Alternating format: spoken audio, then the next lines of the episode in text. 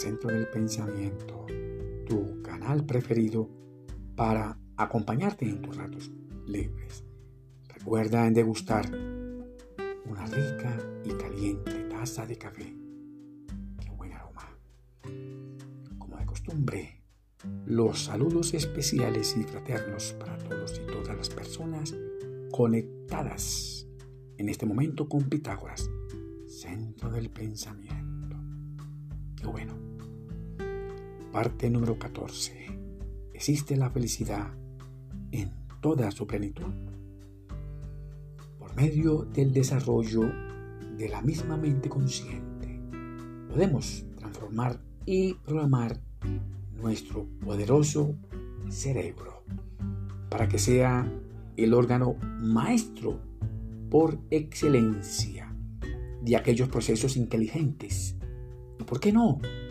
El órgano junto con la mente consciente, los creadores del sentir de la felicidad y también desafortunadamente del sufrimiento pues a través de procesos bioquímicos internos en nuestro cuerpo lo hacen continuamente sin darnos cuenta de ello. O sea,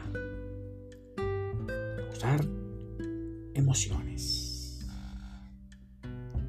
Diversos descubrimientos científicos han demostrado que el ser humano posee tres cerebros, entre ellos el cerebro mayor, el central, un cerebro en el mismo corazón y un tercer cerebro en el mesenterio, o sea, en el intestino delgado.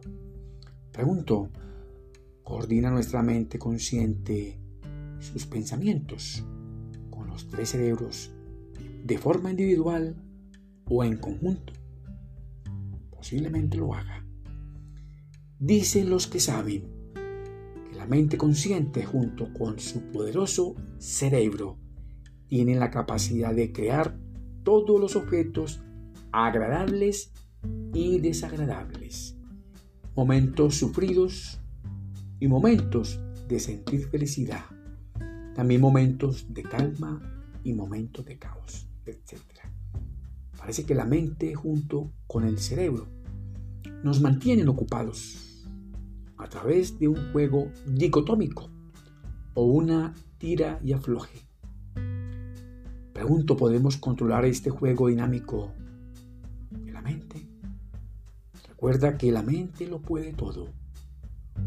Pregunto, ¿cómo controlamos nuestra mente ordinaria, esa mente consciente?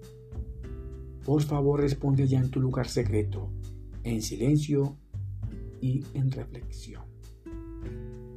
¿Recuerdas aquellas etapas tempranas de tus primeros enamoramientos?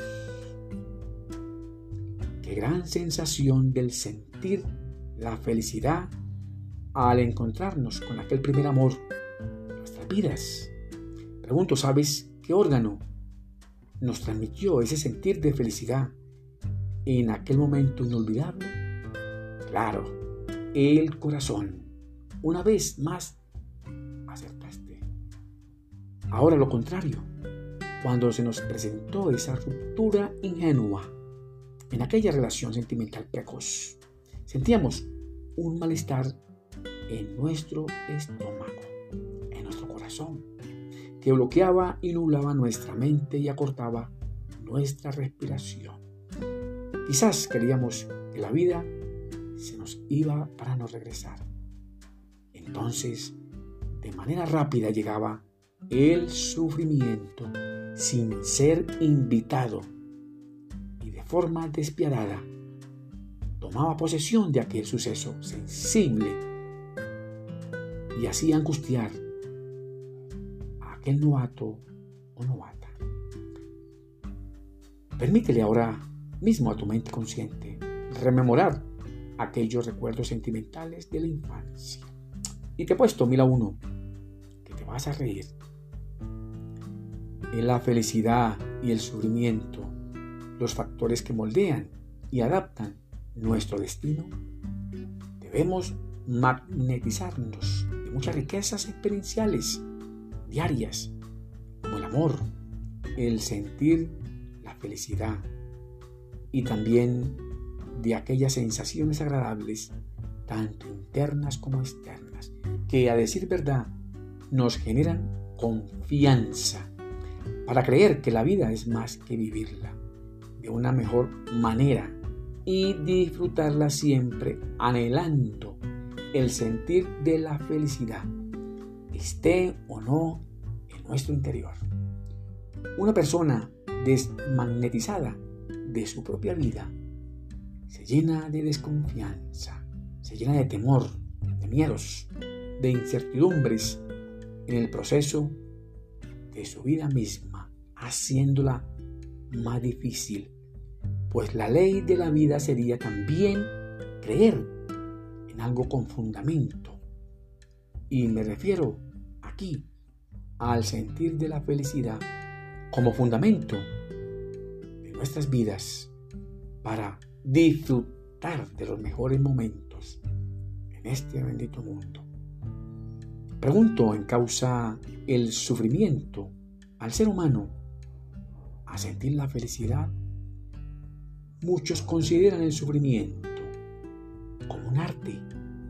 como aquel arte de amargarse.